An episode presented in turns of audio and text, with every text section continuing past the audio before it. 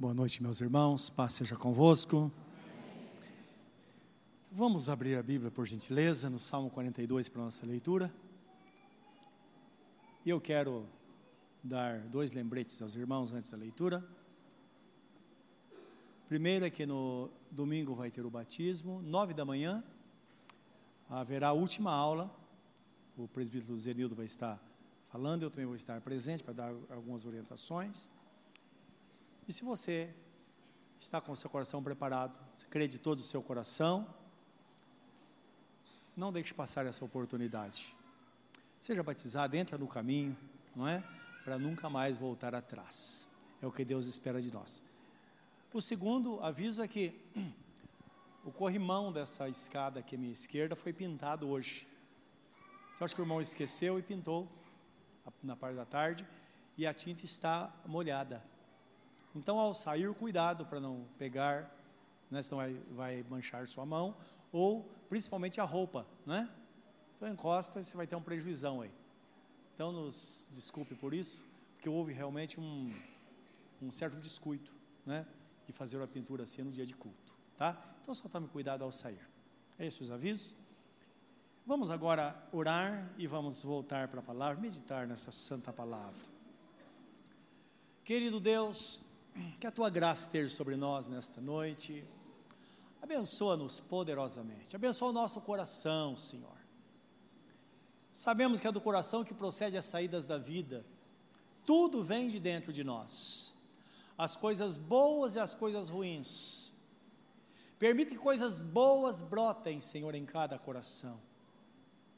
Que a tua palavra venha trazer alimento, cuidado, purificação, e principalmente despertamento para a vida, para que possamos, ó Deus, ter sede do Senhor. O Senhor Jesus Cristo disse: se alguém tem sede, venha a mim e beba. Porque aquele que crê em mim, conforme diz as Escrituras, do seu interior fluirão rios de água viva. Nós bem sabemos que essas coisas boas só poderiam vir do Senhor. Que a tua graça nos enche nos encha nesta noite e saiamos daqui abençoados. Em nome do Senhor Jesus. Amém. Amém. Diz assim a palavra, Salmo 42, é um salmo dos filhos de Corá ou Coré. Como o servo brama pelas correntes das águas, assim suspira minha alma por ti, ó Deus. A minha alma tem sede de Deus, do Deus vivo. Quando entrarei e me apresentarei ante a face de Deus? As minhas lágrimas servem-me de mantimento de dia e de noite, porquanto me dizem constantemente: Onde está o teu Deus?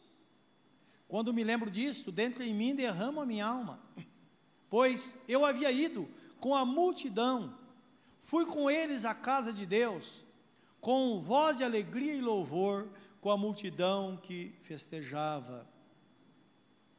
Por que estás abatido, ó minha alma? E por que te perturbas em mim?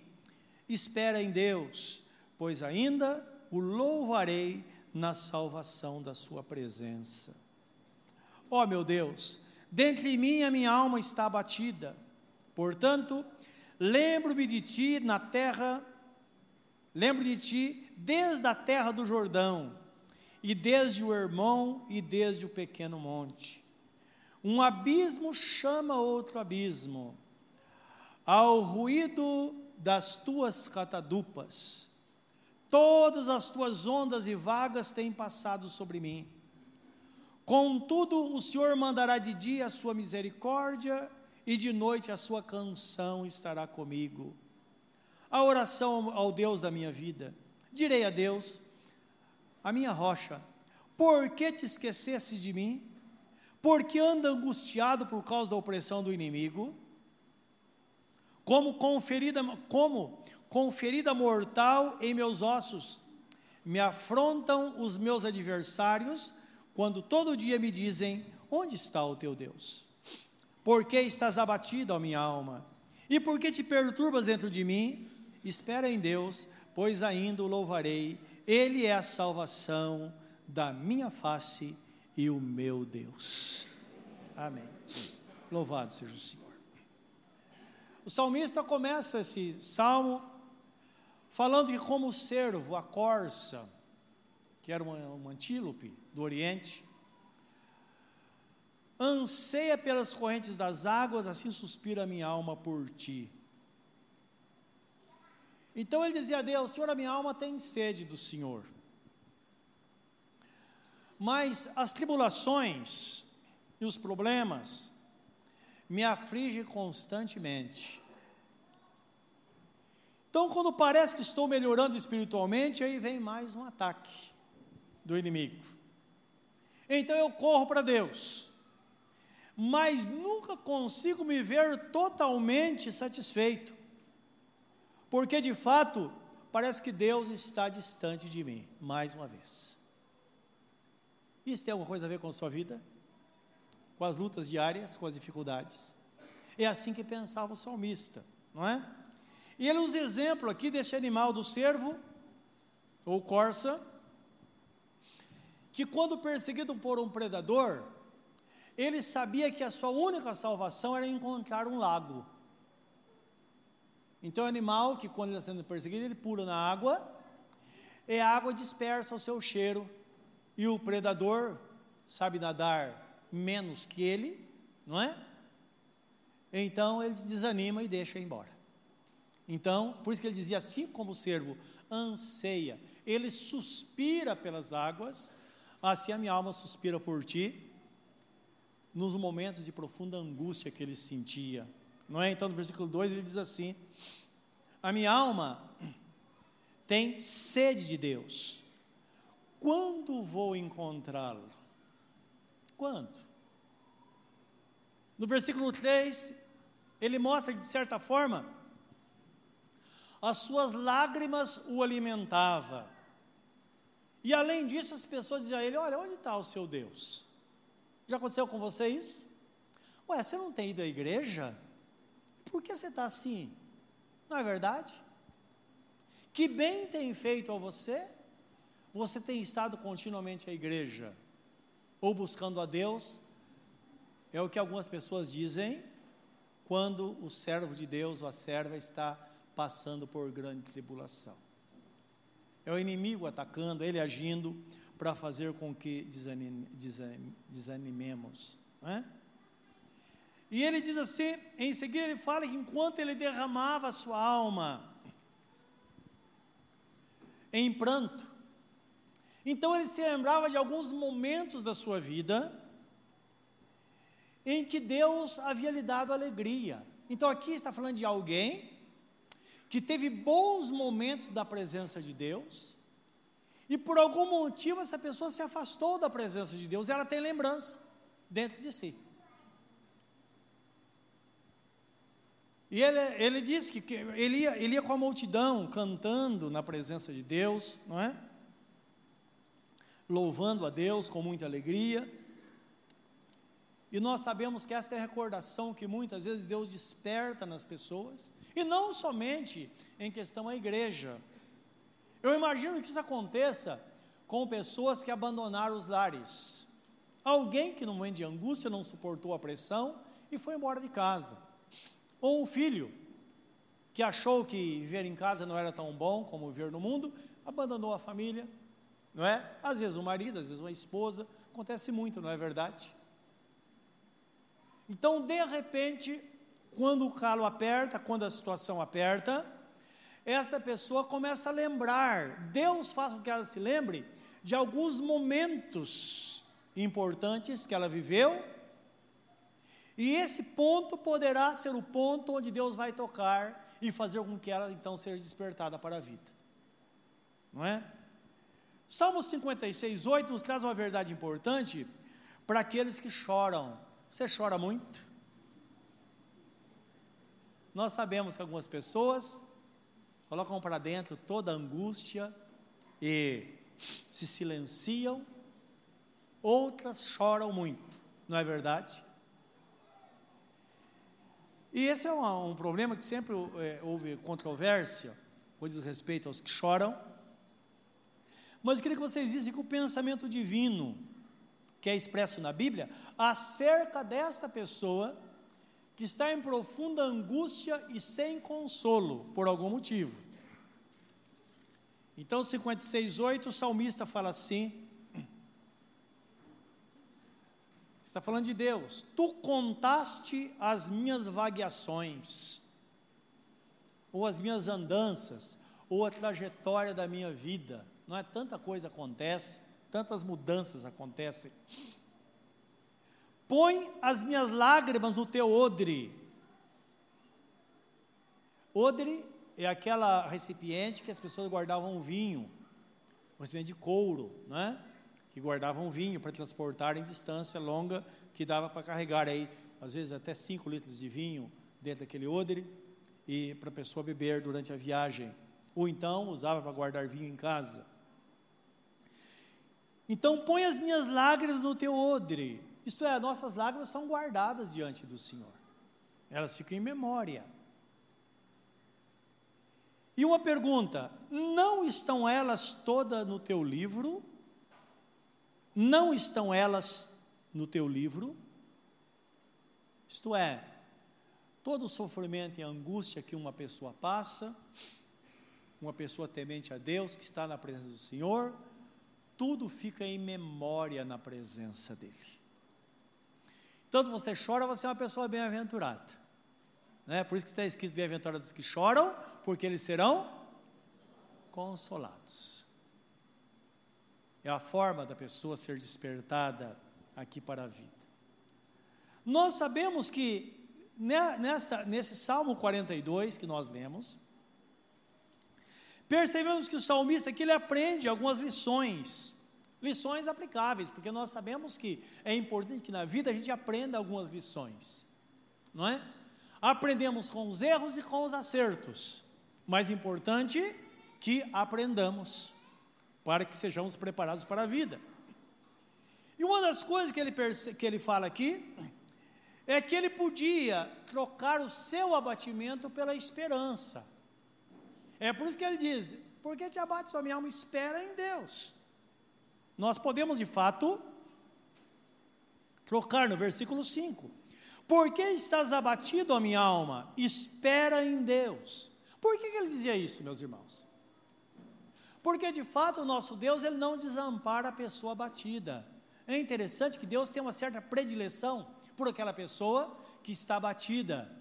Porque no abatimento é que a pessoa se lembra de Deus. Duas coisas podem acontecer. Em algumas raras vezes, no profundo abatimento, a pessoa se revolta e muitas vezes ela critica Deus, ela blasfema até contra Deus. É claro, a Bíblia fala que Deus não leva em conta o tempo da ignorância. E Jesus fala assim: aquele que blasfemar contra o Pai será perdoado se houver arrependimento. Aquele que blasfemar contra o filho também será perdoado, se houver arrependimento. Somente aquele que blasfemar contra o Espírito Santo, não haverá perdão nem aqui nem no porvir. Sabe que isso às vezes inquieta as pessoas, né? Poxa vida, algumas pessoas dizem: será que eu blasfemei contra o Espírito Santo? Jesus fala esta palavra num contexto especial, porque ele deixa claro que a blasfêmia contra o Espírito Santo é quando nós temos consciência que estamos vendo algo que Deus está fazendo e a pessoa atribui ao diabo aquilo que Deus está fazendo. Então, isso é blasfêmia contra o Espírito Santo. Tá? Então, de uma forma consciente. E quando a pessoa blasfema contra o Espírito Santo, ela não se arrepende. Portanto, se um dia na vida você se preocupar com isso, é sinal de que você não blasfemou. Amém? Por quê? O apóstolo Paulo nos escreve, claro, movido pelo Espírito Santo, ele diz assim: Ou ignorais que a bondade de Deus que vos conduz ao arrependimento. Então, se algo está acontecendo, nós temos uma preocupação com isso, é sinal então que nós não fizemos aquilo que achamos que fizemos. Amém? Então fique em paz com isso, não é para você não ter, não ter nenhum problema. Isaías 57, 15. Eu queria que você lesse esse texto e marcasse da sua Bíblia. Isso pode ajudar muito, principalmente em momentos de profunda angústia, que ninguém daqui nenhum de nós está livre disso. Porque Jesus disse: No mundo tereis aflições. E aflição é isso: aflição é uma profunda angústia, alguma coisa que faça com que a pessoa às vezes perca o domínio sobre os seus próprios sentimentos. Então, nesta hora, o nosso Deus entra para socorrer, como eu disse, pela própria predileção que ele tem é, por a pessoa que está batida, porque ele sabe que nesta hora a pessoa se rende a ele. É por isso que as pessoas dizem que uns vêm por amor, outros vêm pela dor, não é verdade? Porque a dor é uma bênção no reino de Deus. sofrimento é que faça com que a pessoa alinhe a sua vida com a vontade do Senhor. Diz assim no versículo 15, 57, 15. Isaías, tá? 57, 15. Estou aqui em Salmos, deixa eu ver.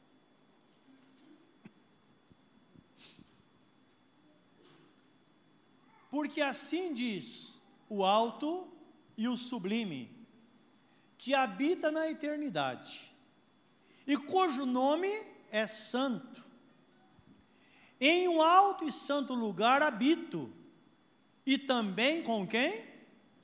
Com o contrito e abatido de espírito, para vivificar o espírito dos abatidos. Por que vivificar? Aqui está falando de morte, não é verdade? Dar vida, vivificar significa produzir vida onde não há vida.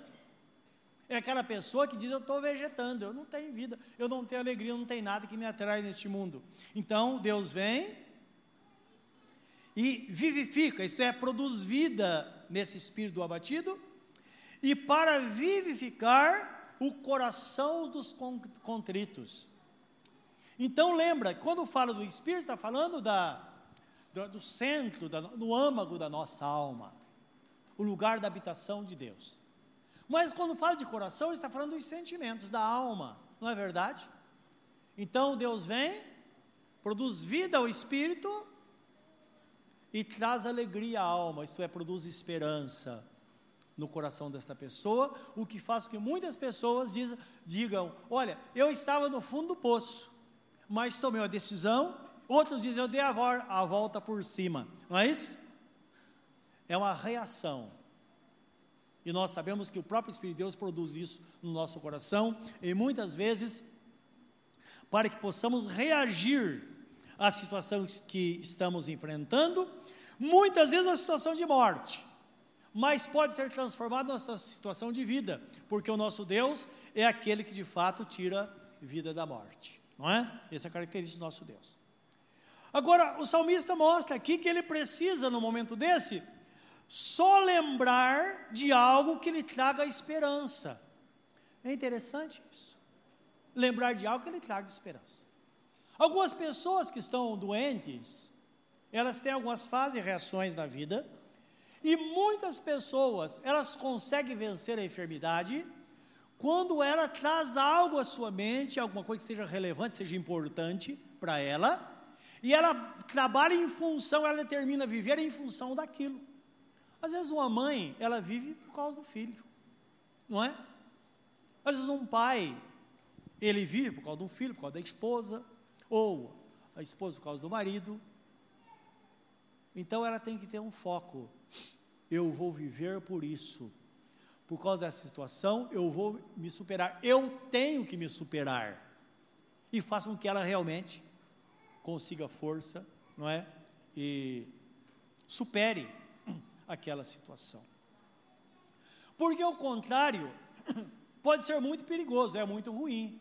Se vocês olharem no texto sagrado, então no, no 42 fala, num dado momento diz assim, um abismo chama outro abismo. O que significa isso? Todo mundo sabe. Uma coisa ruim chama outra coisa ruim. E é verdade isso. Eu não sei se aconteceu, uma vez você está andando na rua, alguém bateu no seu carro, a batidinha só, e você não conserta. Daqui a pouco o outro não vem e bate de novo. Quando você vê um carro que dá batida de todos os lados, é por causa disso. Então, se aconteceu, conserte rápido. E a nossa vida é assim, por isso nós vemos de concerto em concerto. Porque se nós deixarmos, o inimigo vem e vai pisando, pisando, pisando, pisando, porque de fato um abismo chama outro abismo. E Jó teve uma experiência extraordinária. Ele fala assim: aquilo que eu mais temia acabou acontecendo comigo. Eu creio que é por isso que a reclamação ela é tão prejudicial à nossa vida. A Bíblia fala sobre a murmuração. A murmuração é quando nós reclamamos por reclamar. Quando nós expomos a nossa vida a alguém que pode nos ajudar, e principalmente a Deus que nos socorre, nós podemos falar o que está no nosso coração. Mas nem sempre podemos falar por falar. Porque isso pode se transformar numa reclamação, não é? E que a Bíblia chama de murmuração. E a murmuração atrai o inimigo. A Bíblia fala que o povo de Israel começou a murmurar no deserto e atraiu o devorador. De repente, eles começaram a ver serpentes por todos os lados. E a Bíblia Sagrada fala que foi por causa da reclamação. Então, se algo de ruim acontece na sua vida, lembra que apesar de estar acontecendo, Deus está no controle de todas as coisas. Como dizia Jó, vieram trazer notícia para ele: olha, Jó, deu a tempestade, caiu o galpão sobre os seus filhos, todos morreram. E ele parou naquela hora, pensou duas vezes e disse: Louvado seja Deus, Deus deu, Deus tirou, louvado seja o seu nome. Tem que ter realmente opinião para falar isso, não é verdade?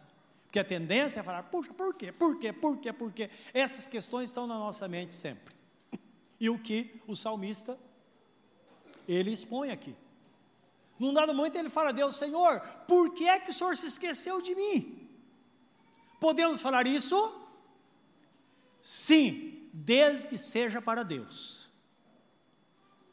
Porque se nós falamos para alguém, nós estaremos murmurando e mentindo contra Deus, porque Deus nunca se esquece de nós. Ele fala assim na sua palavra: pode uma mãe esquecer o filho que amamenta? Você que é mãe sabe disso.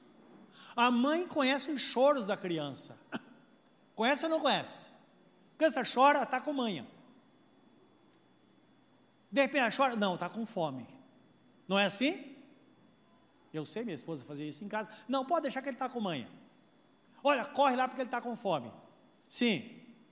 E Deus diz: mesmo que uma mãe consiga esquecer do seu filho que alimenta, que amamenta, mesmo assim, eu jamais me esquecerei de ti.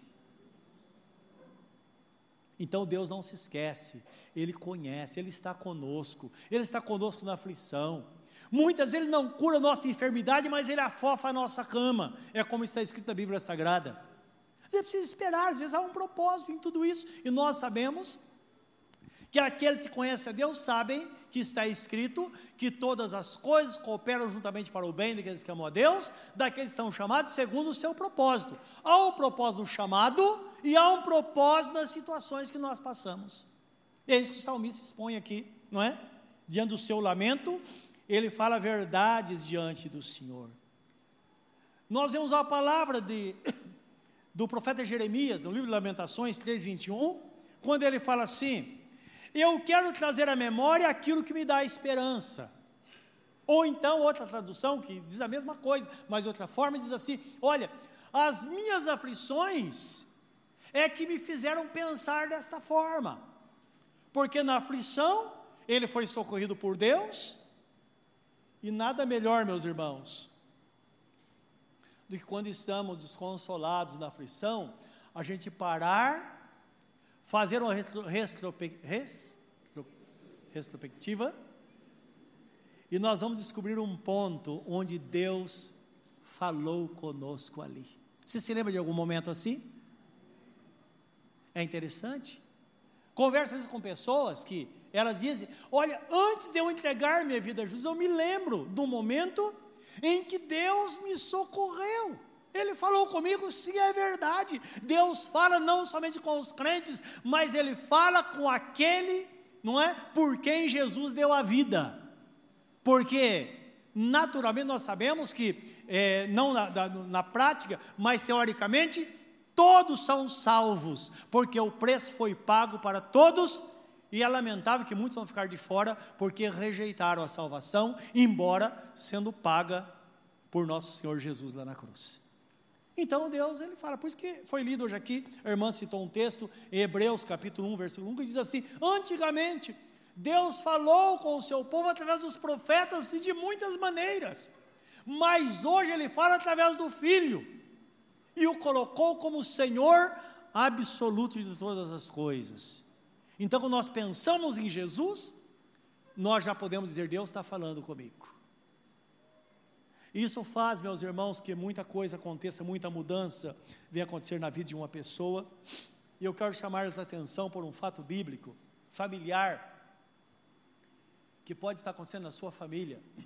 Aquela parábola do filho pródigo, lembra dela? Tem Lucas 15. É interessante, Jesus, as parábolas, claro, parábola já é uma história terrena, que traz consigo uma lição de cunho espiritual. Mas sempre Jesus falava de algo que poderia acontecer com qualquer família, com a melhor família poderia acontecer. E ele apresenta uma família pequena, para a época, só tinha dois filhos, e de repente um dos filhos começa a importunar o pai, queria ir embora de casa, porque afinal de contas a casa do pai não era bom, tinha limite em casa, e ele não queria obedecer, e ele sabia que por natureza ele tinha, tinha direito à herança, e é uma dádiva de Deus, que Deus deu esse direito aos filhos. O que o pai fizer, o filho tem de sua parte, tem ou não tem? Alguns pais querem inverter isso, né? Achar que o filho é que tem que deixar herança para ele. Não é verdade. Então Deus ordenou assim: que o pai deve fazer de tudo para deixar algumas coisas para o filho. Não é? Alguns pais falam: ah, vou ter bastante filhos, eles vão crescer, vão trabalhar, aí eu vou parar de trabalhar, vai me sustentar. Não. Isso não deve ser o pensamento do pai.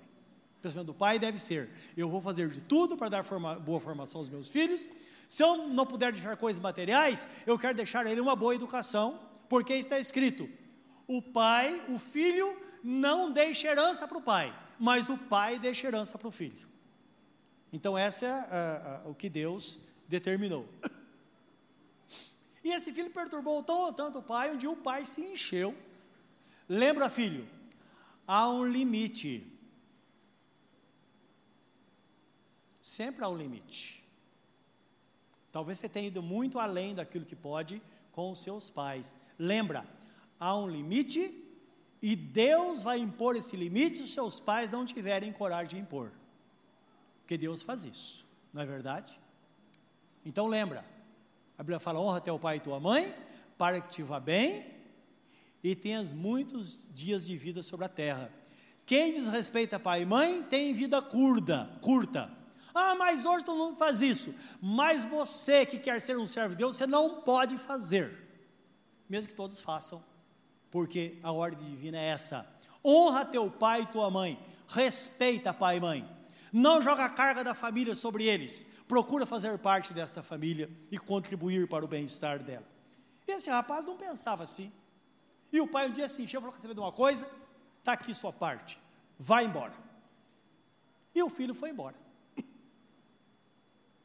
E disse que ele agora estava livre. Só que ele não imaginava, dentro de pouco tempo, ele gastou todo o dinheiro. E agora, fazer o quê? Ele não ouviu a palavra do pai. E disse que de repente ele não tinha mais comida, aí foi procurar trabalho. E ele conseguiu um serviço. O serviço era cuidar dos porcos. Então a Bíblia fala que ele que ela, ela colocar, a Bíblia fala de bolotas. Bolotas é o fruto do carvalho, que eles é uma, uma árvore, dá um fruto e esse fruto eles davam para os porcos. Então ele foi incumbido, ele catava lá no campo e dava para os porcos. E ele viu os porcos comer com muita vontade. E a Bíblia fala que ele teve inveja dos porcos. Olha a situação do camarada. Teve inveja dos porcos. Ele falou: Meu Deus, que miséria, eu estou pior do que os porcos. E o texto bíblico fala que nesta hora, diz assim, nessa hora ele caiu em si. Vê um pensamento e ele começou a voltar ao passado. E ele disse para si mesmo: Quantos empregados meu, de meu pai têm um pão de cada dia para comer? Enquanto ele estava em casa, eu creio que ele nunca pensou nisso. Eu creio que ele pensava, ele é um cara arrogante, empregado é empregado, não é? Talvez nem tivesse contato com os empregados, mas agora ele cai em si, ele percebe que ele está muito abaixo, porque os empregados do pai dele eram homens de honra, e ele não era, não é? Porque ele fez o que fez. Ele disse: Puxa vida, quantos empregados do meu pai têm um pão de cada dia para comer, eu aqui estou morrendo de fome. Quer saber de uma coisa?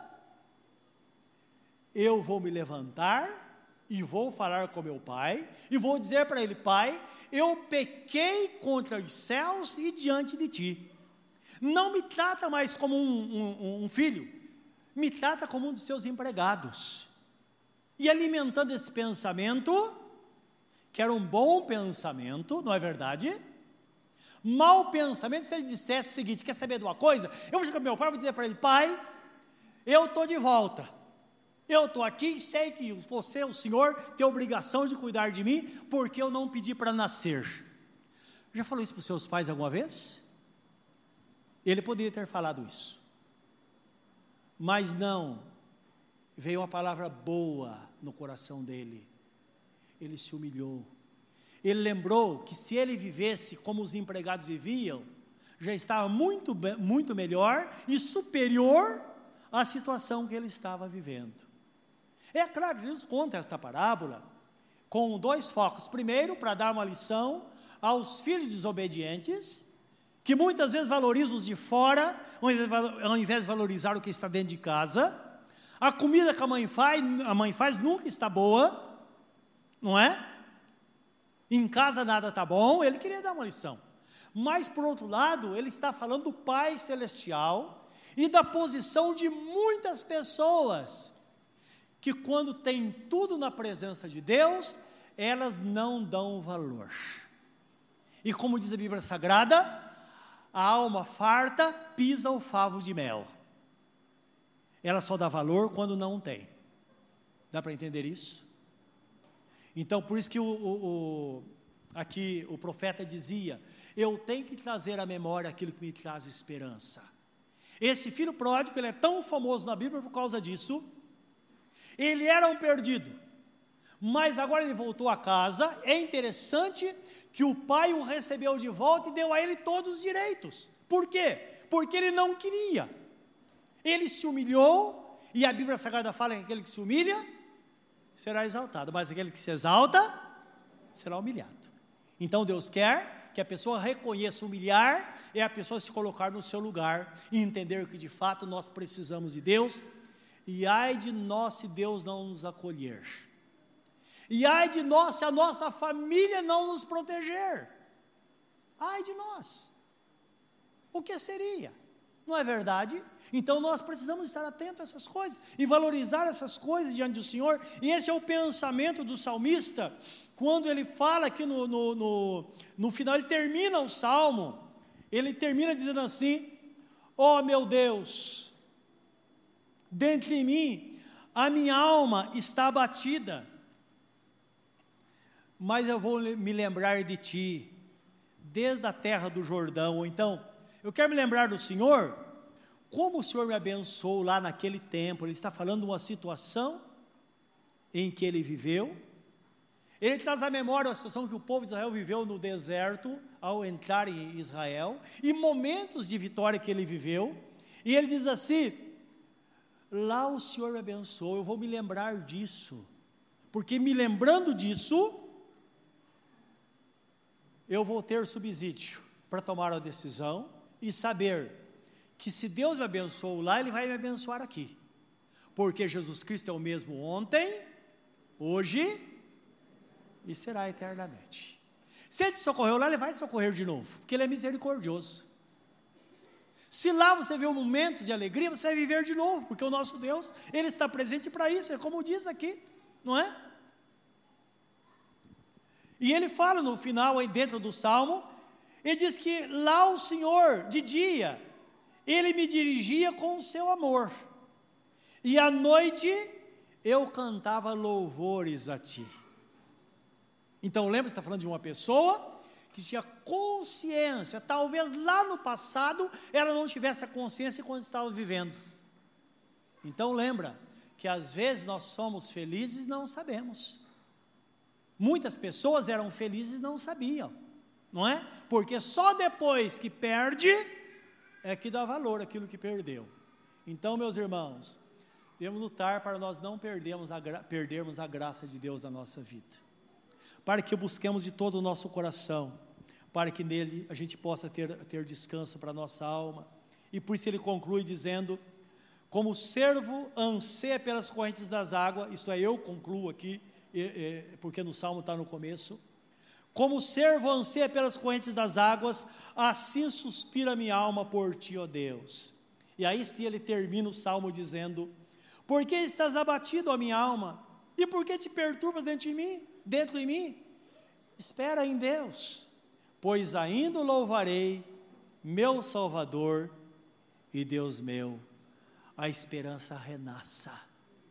Que nesta noite a esperança renasça no seu coração e você consiga crer que Deus te ama, que Jesus te ama e Ele tem o melhor para a sua vida. Ele vai trazer o avivamento ao seu coração novamente. Ele vai abrir as portas de novo. Ele vai te fazer prosperar de novo, Ele vai te socorrer de novo, porque Ele é fiel à Sua palavra e o seu amor se estende de geração em geração. Curva o seu semblante na presença dEle nesta hora, pense nesta palavra.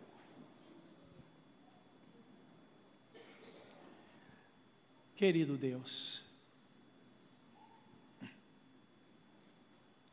sabemos que os corações abatidos, eles são revigorados pelo teu Espírito Santo.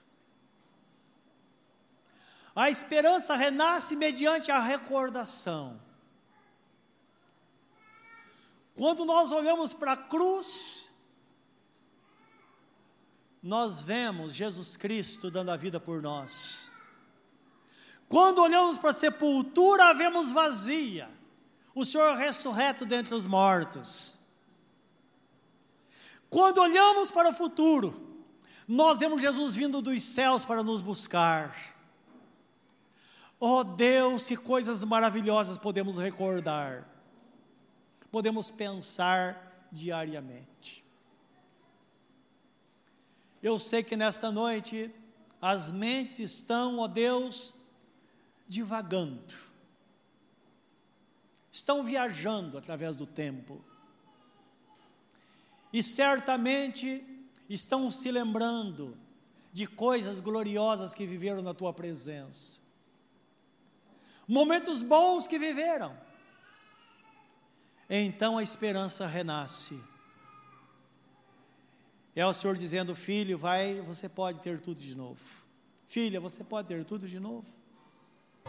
Como está escrito, que é Deus quem opera em nós, tanto querer quanto realizar segundo Sua boa vontade. Que essa esperança se transforme numa fé genuína, porque a fé é o firme fundamento das coisas que nós esperamos, e a convicção de fatos que nós não vemos. Nós não vemos, mas sabemos que está presente porque está no Senhor, e o Senhor está presente conosco para nos abençoar. Aquele que está doente não vê a cura, não vê a saúde, mas ela sabe que a saúde está no Senhor, a vida está no Senhor, e o Senhor está presente para transmitir esta vida e esta saúde. Aquele que está em aperto, pode ver uma porta totalmente fechada, mas pode ver em Jesus uma porta aberta como ele disse, eu sou a porta. Se alguém entrar por mim, entrará, sairá e será alimentado. Sabemos que no Senhor a nossa esperança pode reviver, pode reacender, e a fé pode brotar e crescer e trazer salvação genuína, Senhor. Trazer a mudança desta situação, trazer a vitória que este servo anseia, trazer a vitória que esta serva anseia, como aquele animal que ansiava, porque a sua salvação era encontrar a água. E hoje nós ansiamos, porque sabemos que a nossa salvação está na pessoa bendita de nosso Senhor Jesus Cristo. É nele, é somente Ele, só Ele pode mudar tudo, nós bem sabemos. Porque todo o poder nos céus e na terra foi dado a Ele. E nesta noite, Ele pode dividir com cada um de nós este poder. E nós podemos resolver as nossas situações no nome dEle. Ah, Senhor, as lágrimas estão em memória. O sofrimento está escrito no livro, mas a vitória também está. A vitória ficará em memória na tua presença eternamente. Como está escrito na tua palavra, haverá diferença entre aquele que me serve e aquele que não me serve. Porque aquele que me serve, ele ficará em memória na minha presença. A sua vida será um memorial eterno que todos saberão para sempre que esta pessoa foi vitoriosa porque ela esperou em mim, diz o Senhor. Nesta noite nós esperamos em Ti. É no Senhor que nós esperamos. Deus, e por isso nós colocamos nossa vida na Tua presença, nos rendemos a Ti, depositamos a nossa confiança no Senhor inteiramente e nesta confiança nós recebemos a tua palavra e recebemos a tua bênção no nosso coração. Em nome do Senhor Jesus. Amém.